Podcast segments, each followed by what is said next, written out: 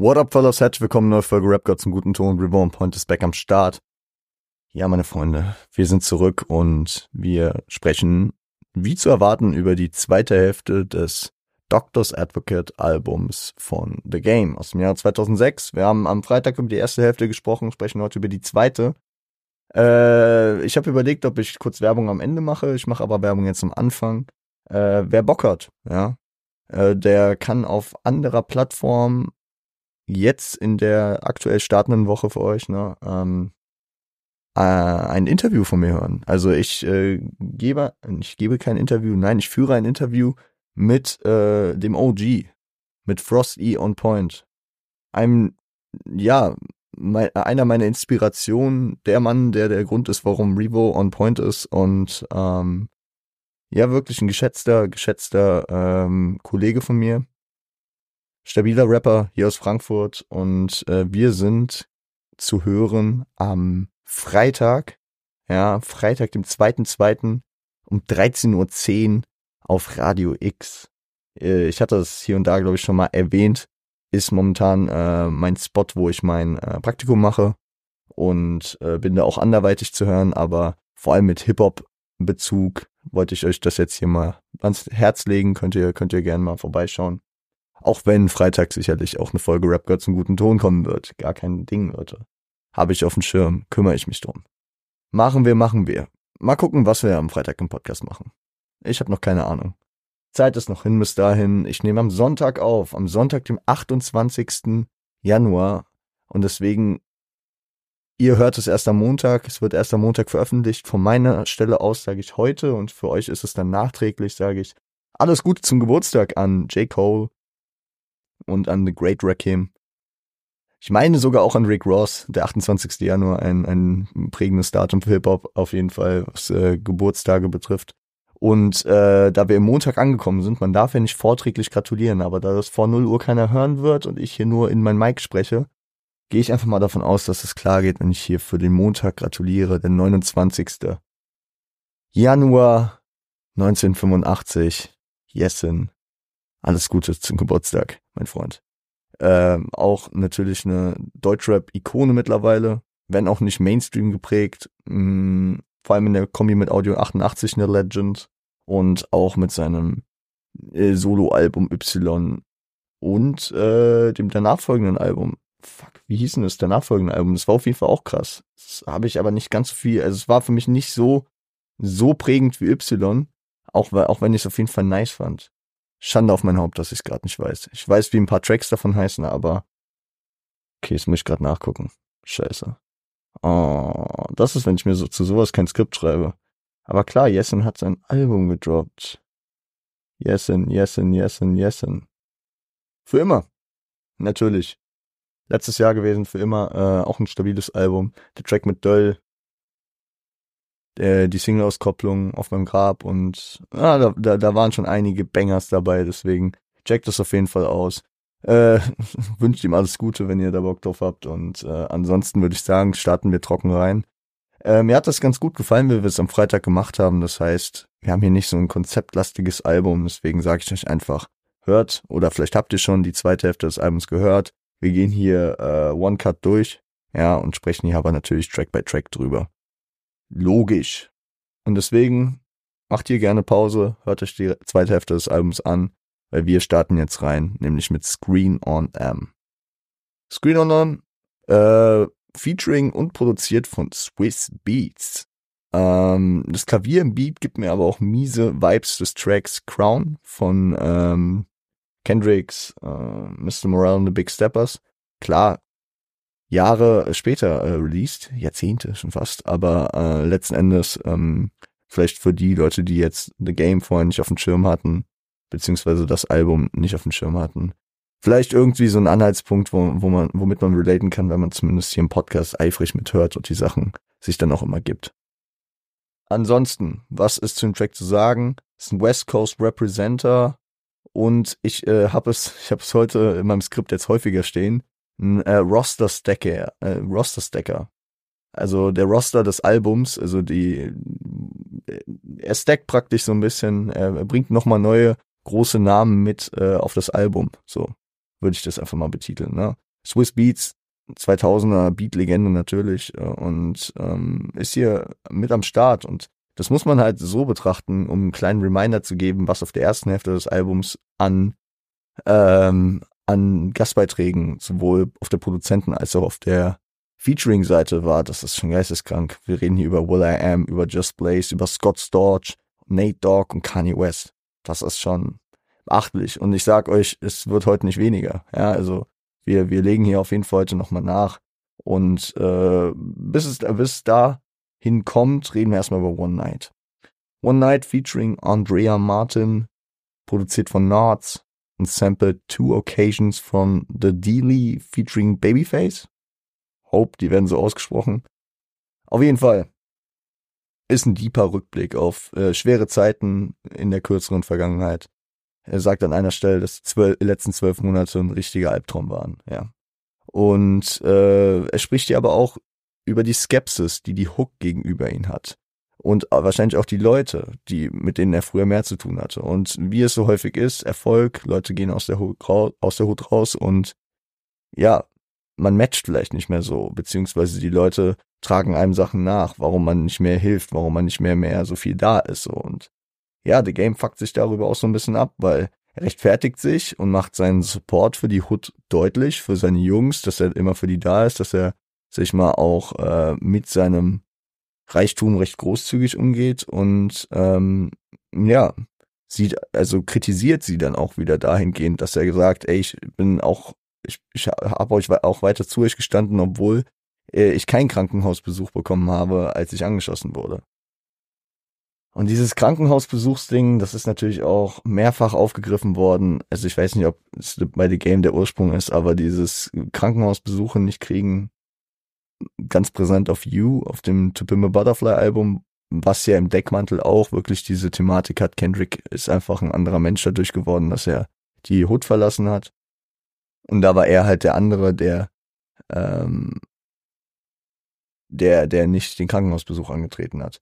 Und Game spricht ja halt darüber, dass er, als er Anfang der 2000er, ich weiß nicht, 2000, 2001, ähm, angeschossen wurde, dass ihn da auch keiner im Krankenhaus besucht hat, so. Wurde dann ja auch später nochmal von Kimo aufgegriffen auf Töle. Äh, Mann bei Hund Album. Äh, der Track gibt mir auch generell an der einen oder anderen Stelle, wenn es hier um die Hood-Member geht, äh, auch ein bisschen Töle-Vibes. Aber natürlich auf viel Kendrick-Vibes, gehe ich gleich nochmal genauer auf einen speziellen, speziellen Track ein, aber gut.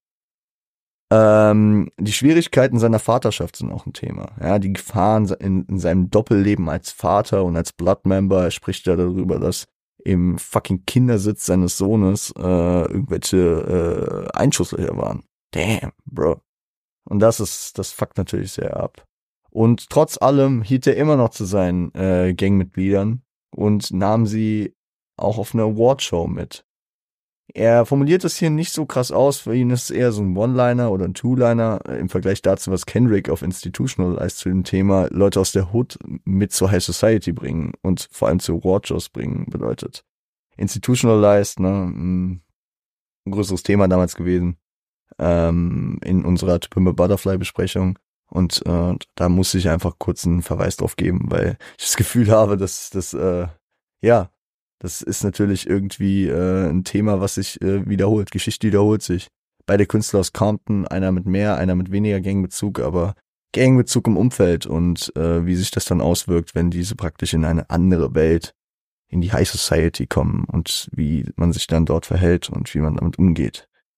Er rechnet auch ein bisschen mit seinem Umfeld ab und äh, ja, thematisiert, dass er, oder was heißt thematisiert, es, es kommt eher so aus den Lines heraus, dass er durch sein Umfeld immer herabgezogen wird, äh, weißt du, und ja, sie, äh, sie sich an der einen oder anderen Stelle dann immer wieder gegen ihn stellen, obwohl er das Beste tut, um seine Jungs weiterhin zu supporten. Er hätte Drays äh, Rat annehmen sollen. Ich weiß jetzt nicht, welchen Rat er genau meint, aber wahrscheinlich sich aus der Hut zu distanzieren, sich von äh, Gangmitgliedern zu distanzieren. Wir wissen, Dre hat spätestens äh, durch sein durch sein ähm,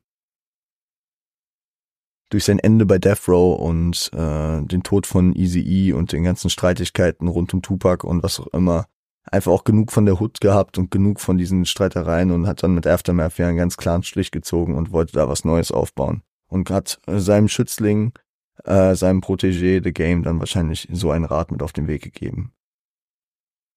Genau. Und der Track ist schon, der Track ist schon deep, ja. Also beziehungsweise er fasst schon diepe Themen auf, aber der nächste Track ist noch deeper. Und wo er eben schon angesprochen hat, dass er Dre's Rat annehmen sollte, der nächste Track dreht sich eigentlich nur um Dre. Und es ist der Titeltrack des Albums, nämlich Doctor's Advocate. Featuring Buster Rhymes. Zu dem Zeitpunkt auch äh, Aftermath Signing. Und das ist ein interessanter Twist, beziehungsweise ein interessantes Ding, was irgendwie über das Album hinweg immer so ein bisschen das begleitet hat, so dass The Game sich ja nicht wirklich schlecht über Aftermath äußert. Die auch schon irgendwie da äh, formuliert, ähm, auf Let's Ride meine ich, ne, mit, ähm, dass er, dass er, äh, dass keiner mit Buster ficken kann wegen ihm und äh, dass keiner Eve anfassen kann, die ja auch ähm, Aftermath Protégés sind. Und über Dre verliert er auch kein schlechtes Wort und das wird hier nochmal sehr, sehr deutlich. Produziert ist das Ganze von J.R. Rotem und, äh, und sampled Up Against the Wind von Laurie Perry. Und ja, der Track macht Games Haltung zu Dre recht deutlich. Dankbarkeit, Reue und fortbestehende Treue, die er ihm gegenüber zusagt. Weil er weiß, was er Dre zu verdanken hat. Er wird da wirklich recht deep und äh, rekapituliert so seinen Weg, der ohne Dre so nicht möglich gewesen wäre und was ihm alles zu verdanken hat, dass er an dem Punkt ist, hier zu sein. Spricht auch das Thema an, dass er das Label verlassen hat und einfach seinen eigenen Shit machen wollte und will das gar nicht als Affront gegen Dre äh, sehen und kommuniziert es dann hier in der in der Sparte dann nochmal. Er bereut auch gewisse Dinge in Bezug auf Dre und auf Eminem, vor allem mit äh, Filmen, die er geschoben hat, mit Kritik, die er geäußert hat und auch, ja, macht nochmal ganz klar, dass er ihn nie in den Beef mit 50 reinziehen wollte. Aber dadurch, dass dieses Aftermath Shady Imperium halt, ja, beide Künstler umfasst, nämlich 50 und The Game, ähm, war es schwer vermeidbar, dass, dass es da irgendwelche Spannungen dann äh, geben sollte, die sich auf das ganze Camp übertragen. Vor allem, weil das ja nicht irgendwie zwei äh, mickrige Beef, äh, also Distracks waren und dann nach sich äh, wieder die Hände gegeben wurden, sondern das war über ähm, tote Hinterleute, Hinterleute sag ich schon, ähm, Hintermänner, ja, bis hin zu ähm, wirklich harten Äußerungen und äh, Gefängnisstrafen und was auch immer die ganze Bandbreite. Kann ich auch nochmal ver verweisen, habe ich euch auch nochmal verlinkt. Das äh, Beef-Video äh, zu dem Beef von 50 on the Game von Ben Bugatti. Gerne auschecken. Ähm, aber er würde, und das, ähm, und das äh, mag auch so ein bisschen die Treue, die er dort meint, er würde sich für Dre immer noch eine Kugel fangen. So dankbar ist er ihm. Und so treu ist er ihm weiterhin auch er spricht hier kein schlechtes Wort über ihn und er widmet dieses ganze Album eigentlich seinem Mentor, der ihn dazu gemacht hat, was er ist. Auch wenn er sein Label verlassen hat. Und das ähm, wird dann auch durch Buster Rhymes gebackt, der äh, ja gefühlt als Vermittler auftritt, der für Game ein gutes Wort bei Dre ein einlegen äh, will und auch Dre direkt adressiert in seinem Part. Ja. Und diese ambivalente Bindung zwischen The Game und Aftermath, die wird, wenn es über das Album hinweg noch nicht ganz deutlich war, wir haben da ja schon am Freitag ein bisschen äh, das immer angedeutet, dass es nicht so ganz deutlich ist, ob das jetzt positiv, negativ das Verhältnis ist, das wird hier irgendwie schon recht deutlich. Ne? Ähm, eingefasst wird der ganze Track in Skits, in Intro und Outro, wo The Game halt, ja, deutlich seine Emotionen und seine verheerende, schwere Lage, die er auch in One Night vorher beschrieben hat, mit dem Nightmare, den er äh, die letzten Monate hatte, äh, durch ähm, ja, gute, gute Durst auf jeden Fall ähm, kompensiert. Er trinkt ordentlich und er trinkt auch über den Durst. Und am Ende ist Buster der, der sich um ihn kümmert und den schwer betrunkenen äh, The Game nach Hause bringt, dass der sich ausnüchtern kann. Also alle, alle meinen es eigentlich gut mit, mit ihm, beziehungsweise Buster meint es gut mit ihm. So. Und hey, der, der diepe Stretch geht weiter. Zumindest noch einer jetzt in der, in der Reihenfolge mit All English. Und All English featuring äh, Dion Jenkins, produziert von High Tech und sampled Once Upon a Time in a Project von Ice Cube und If Loving You is Wrong, Don't Want to Be Right von Luther Ingram. Ist, äh, ist der diebste gefühlt von allen. Aber es ist wirklich, und deswegen liebe ich auch diesen Stretch im Album. Das kann ich jetzt schon mal so vorab sagen, weil ich diesen melancholischen, introspektiven, deepen äh, The Game echt feier, der einfach so Stories aus der Hood erzählt, wo auch nicht alles beschönigt ist, wo nicht alles Gold ist, was glänzt und nicht alles geil ist, ne? Also er erzählt, er erzählt dann halt auch die kritischen Sachen und äh, rekapituliert halt auch das, was er, er erlebt hat.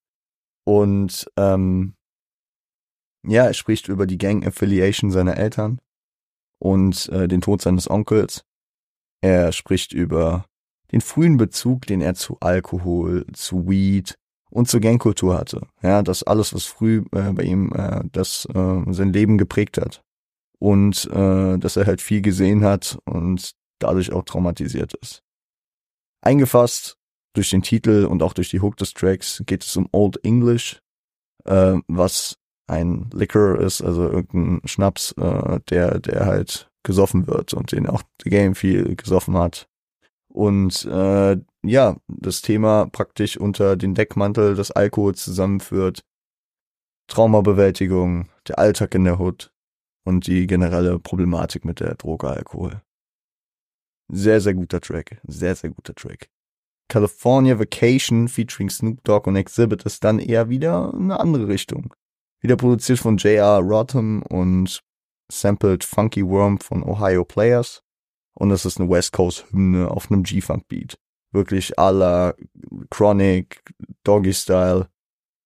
Keine Ahnung, die, die Ära halt, ne? Sehr, sehr nice. Und ich hab's, hab's für so gewordet hier in meinem Skript, die Allianzen der Ambivalenz zeigen sich weiter. Weil äh, sowohl Exhibit als auch Snoop Dogg unter anderem äh, Mitglieder der Up and Smoke Tour, ähm, sind natürlich Dre Affiliate, so und Snoop wie kein anderer gefühlt. Ja, und deswegen, ähm, es zeigt sich auch, dass das nicht hier ein Zwei-Fronten-Krieg zwischen allen und The Game ist, so.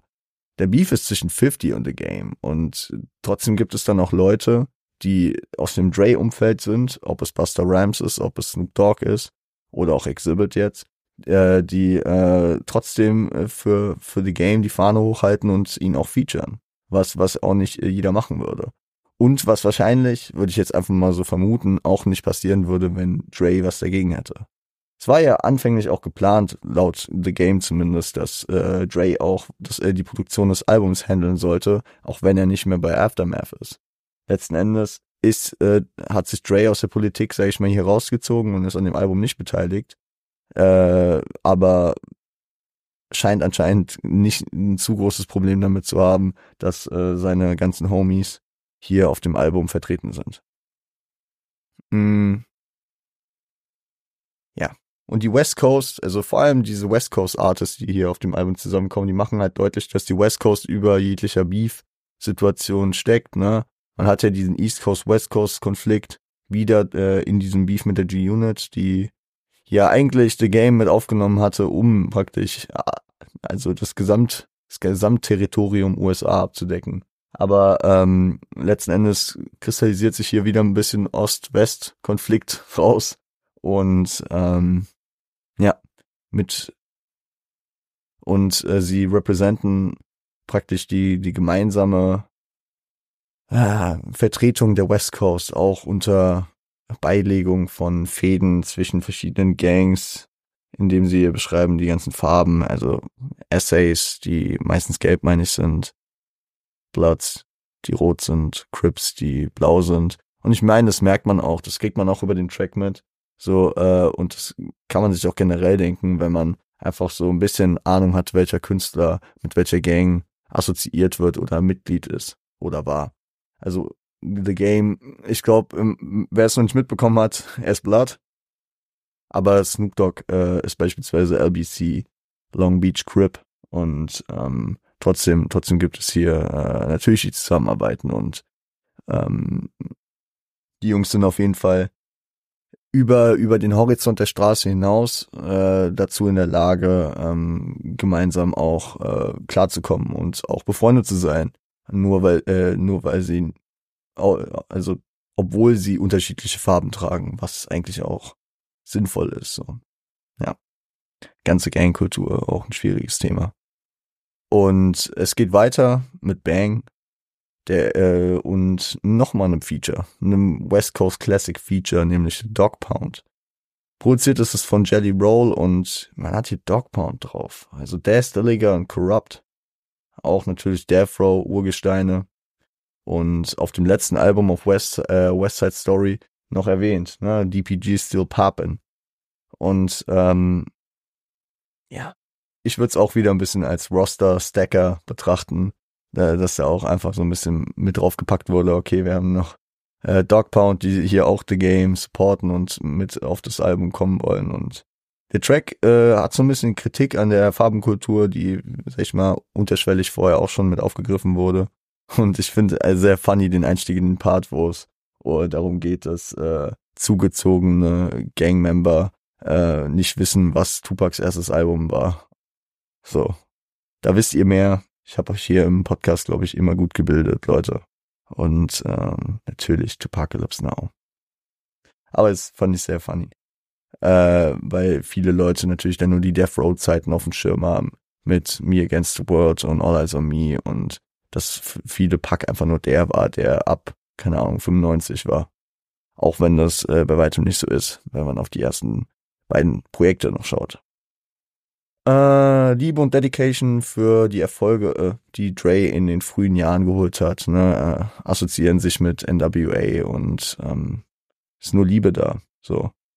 Gegen Ende des letzten Parts hat, hat äh, Dre, äh, hat The Game, sorry, diesen In the Club Rhyme Scheme Stretch, wo er mehrere Lines irgendwie so, du darfst das und das nicht im Club, mach das und das nicht, mach das und das nicht oder mach das und das. Und immer mit in the club, in the club, in the club. Ist das eine Stichelei? Es ist eine Anlehnung. Hm, irgendwie, irgendwie. Es ist kein Zufall, dass er diese magischen Wörter verwendet.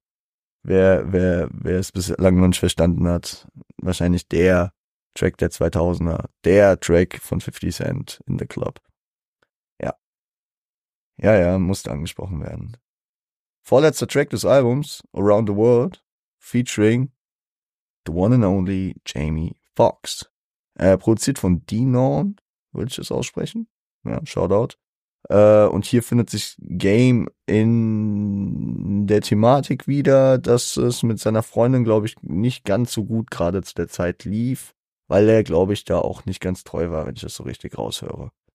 Und äh, er trotzdem bei ihr bleiben will, weil sie auch die Mutter seines Kindes ist und er ihr jetzt auch eine Zukunft versprechen will. Das Warten soll ein Ende haben und er will mit ihr gemeinsam die Vorzüge seines äh, nun erfolgreichen, glamourösen Lebens führen. Ja. Äh, Game findet die besseren Worte, als ich äh, sie jetzt äh, hier zusammenfassend zu bringen könnte zu dem Track. Und was macht man in den mittleren 2000ern, wenn man einen Track über Girls macht? Richtig. Sich Jamie Foxx ranholen für eine smooth Hook kennen wir von äh, Kanye-Produktionen, von Slow Jams, von Gold Digger und der Mann hat einfach eine butterweiche Stimme und ähm, liefert hier eine ganz sanfte Hook ab. Auch nochmal natürlich ein, ein Hochkaräter, den er hier mit auf dem Album drauf hat. Shoutout Jamie Foxx. Der letzte Track des Albums ist ein ewig langer Track, der geht fast 10 Minuten und featuret auch nochmal ein altes Gesicht, wenn man äh, an das erste The Game Album denkt und äh, ebenso wieder nochmal ein Riesenkünstler. Nas und Marsha Ambrosius als Feature auf Why You Hate the Game. Produziert das Ganze von Just Blaze, der ja auch äh, schon mehrere Auftritte auf diesem Album hatte. Und äh, ja, wie ich schon am Freitag festgestellt habe, hat The Game nicht immer einen sehr einfachen Stand. Ist nicht immer der, ist nicht Everybody's Darling, ist nicht der sympathischste Künstler und ja, hinterfragt so ein bisschen diese, diese Situation, in der er dort geraten ist mit Why You Hate the Game. Weiß ich nicht. Äh, ich meine, er wirkt auch nicht immer wie der sympathischste. Er ist sehr von sich selbst überzeugt, wirkt teilweise arrogant, stichelt gerne gegen viele Leute, Und dann hat er sich noch mit der sympathischsten Kombination von Künstlern, den erfolgreichsten und ja, den mit den meisten Fans angelegt, indem er ja schon Aftermath und Shady und äh, damit eigentlich Dre, M und 50 den Rücken zugedreht hat. Und äh, ich sag mal so, Anfang der 2000er sich äh, es zu verscherzen bei Eminem, bei 50 Cent und bei Dr. Dre, das ja, das sorgt vielleicht auch ein bisschen für Backlash, so. Ja, weil das sind einfach die beliebtesten und erfolgreichsten Künstler damals gewesen, so. Und wenn du dann noch äh, mutmaßlich gegen äh, Rockefeller stichelst, also gegen das Label von ähm, von Jay-Z, was hier durch den Track natürlich auch wieder irgendwie so ein Geschmäckle hat, dadurch, dass er Nas, der damals nicht mehr, aber, also nicht mehr im Beef, aber immer noch, sag ich mal, auf Spannung ein bisschen mit äh, Jay-Z war, Features auch ähm, natürlich wieder aufkommt, ne? Und er spricht selbstkritisch auf dem Track. Er spricht auch wirklich selbstkritisch über seine Differenzen mit der G-Unit, so. Und er äh, formuliert es auch so, dass er ähm, manchmal das Gefühl hat und gerne 50 einfach anrufen würde, dass sie ihre Differenzen beilegen. Krass, krasser Step und ja, zeigt sich wirklich introspektiv und nachdenklich über die Wahrnehmung seiner Person hier und es ist wahrscheinlich der Peak der Sympathie, auch mit dem Outro, was er da nochmal formuliert nach dem Just Blaze Skit. Und äh, wo er sich nochmal bedankt, wo er sagt, okay, ähm, wir sehen uns auf dem nächsten Album. Hate it or love it. Finde ich auch badass äh, Ende natürlich. Weil das natürlich auch ein gemeinsames Werk von ihm und 50 ist. Wo 50 auch, sag ich mal, mehr Credits am Claimen ist, als äh, The Game ihm zugesteht. Finde ich sehr interessant. Finde ich sehr cool, aber ja. Äh, ein rundes Ende. Ein sehr rundes Ende. Fürs Fazit habe ich mir nämlich noch mal ein paar Sachen aufgeschrieben. Und am Anfang will ich natürlich noch mal ein bisschen rekapitulieren. Produktion und Features, was für Leute stehen denn bitte hinter The Game, obwohl er sich mit 50 und Drape ist praktisch so mehr oder minder verscherzt hat. Mit 50 mehr, mit Game, äh, mit Ray jetzt weniger vielleicht, aber Dicker, du hast auf Produzentenseite Just Blaze, klar, bezieht ja, glaube ich, in dem Beef keine, keine Stellung so, aber du hast einen Scott Storch, der ja wirklich Dre's Schützling ebenso war, wie The Game und so Sachen wie Still Dre produziert hat. Du hast einen Swiss Beats, der äh, in der Zeit auf jeden Fall auch nicht irrelevant war. Und, und, und. Du hast Feature-Gäste, du hast Buster Rhymes drauf, der ja wirklich bei Dre gesigned war zu dem Zeitpunkt. Du hast einen Kanye West drauf, du hast einen Jamie Foxx, einen Snoop Dogg, Best Homie von, von äh, Dre seit 15 Jahren zu dem Zeitpunkt. Nate Dogg, Nas, Will I Am, Exhibit und DPG. Ebenso nochmal Künstler, die Dre viel zu verdanken haben, die über Death Row natürlich auch groß geworden sind, aus dem Snoop Dogg-Umfeld sind und ich meine, das war Two and Free, oder? War DPG bei Two and Free? Oder waren das nur Nate Dogg und Warren G? Ich weiß es gerade nicht, sorry. Wie dem auch sei, das, das, das Roster ist stark. Und die Stärke des Albums definiert sich nicht nur über den Roster, weil man auch einfach sagen muss, Game hat hier auch eigenständig stark abgeliefert. Man merkt die Dr. Dre Schule, man merkt wirklich, äh, was er dort gelernt hat und das rekapituliert er ja auch selbst über das Album hinweg. Und ich finde es ähm, mit der inhaltlichen Grundlage auch sehr, sehr stark und sehr, sehr erwachsen und eigentlich auch sehr sympathisch, wie er Dr. Dre's Rücken hier weiterhin hat, äh, obwohl er sich praktisch mit einem anderen Protégé aus äh, dem ganzen Umfeld äh, krass am Beefen ist. Und wie dankbar er trotzdem ist und nicht sein, seinem alten Ziehvater, seinem alten Mentor praktisch äh, jetzt äh, nicht mehr am Danken ist, nur weil es gibt auch Künstler, die so verfahren werden mit der Situation. Und das macht es eigentlich sehr, sehr weiterentwickelt und sehr, sehr erwachsen. Und ähm, die Vorwürfe, die von der G-Unit kamen, waren ja, dass Dre äh, dass The Game, sorry, ähm, ohne Dre nicht nochmal so ein Erfolg landen könnte und nicht sowas auf die Beine stellen könnte wie The Documentary. Im Prozess von The Documentary wurde sich nicht ohne Grund viel an äh, 50 gewandt, weil äh, The Game Problem hatte, Hooks zu kreieren. So. Und 50 hat eine Menge beigesteuert zu dem Erfolg von The Documentary, ob es mit Hate It or Love It oder How We Do ist, ob es mit seiner Hook auf West Side Story ist, etc., etc., etc. Und natürlich die ganzen Features, die aus diesem Camp kamen. Aber Dicker, man muss auch echt einfach zugute sagen, äh, dass egal was für ein Supporting Cast Game hier hat, er hat seine ganz eigene Art zu rappen und er hat wirklich ein sehr, sehr geiles Album hier mit auf die Beine gestellt. So. Ja, und er hat auch erfolgreich wieder verkauft. Ich weiß, ich gebe nicht so viel auf Zahlen, ich meine aber irgendwie 360.000 Einheiten in der ersten Woche für dieses Album als erbitterter Gegner von 50 Cent, Everybody's Darling, so. Tschüss. Ja. Kannst du nicht haten. Und es ist auch wirklich ein sehr geiles Album, was wirklich auch, ja, die Mitte der 2000er bereichert hat. So. Facts. Und es ist ein, das ist auf jeden Fall ein Repeat. Ja, also er hat hier zwei äh, brachiale Alben rausgehauen nacheinander. Documentary Legende.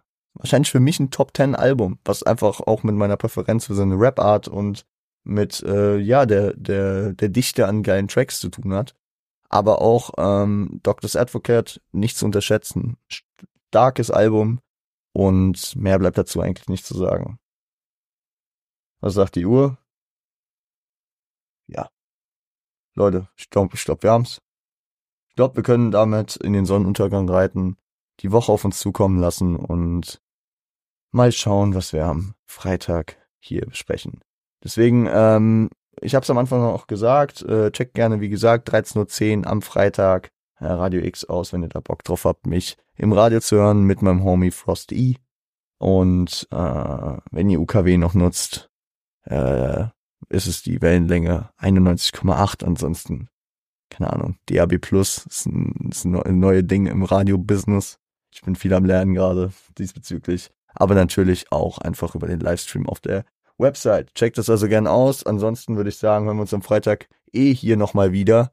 Wenn es dann wieder heißt, Rap Gods einen guten Ton und bis dahin. Kommt gut durch die Woche.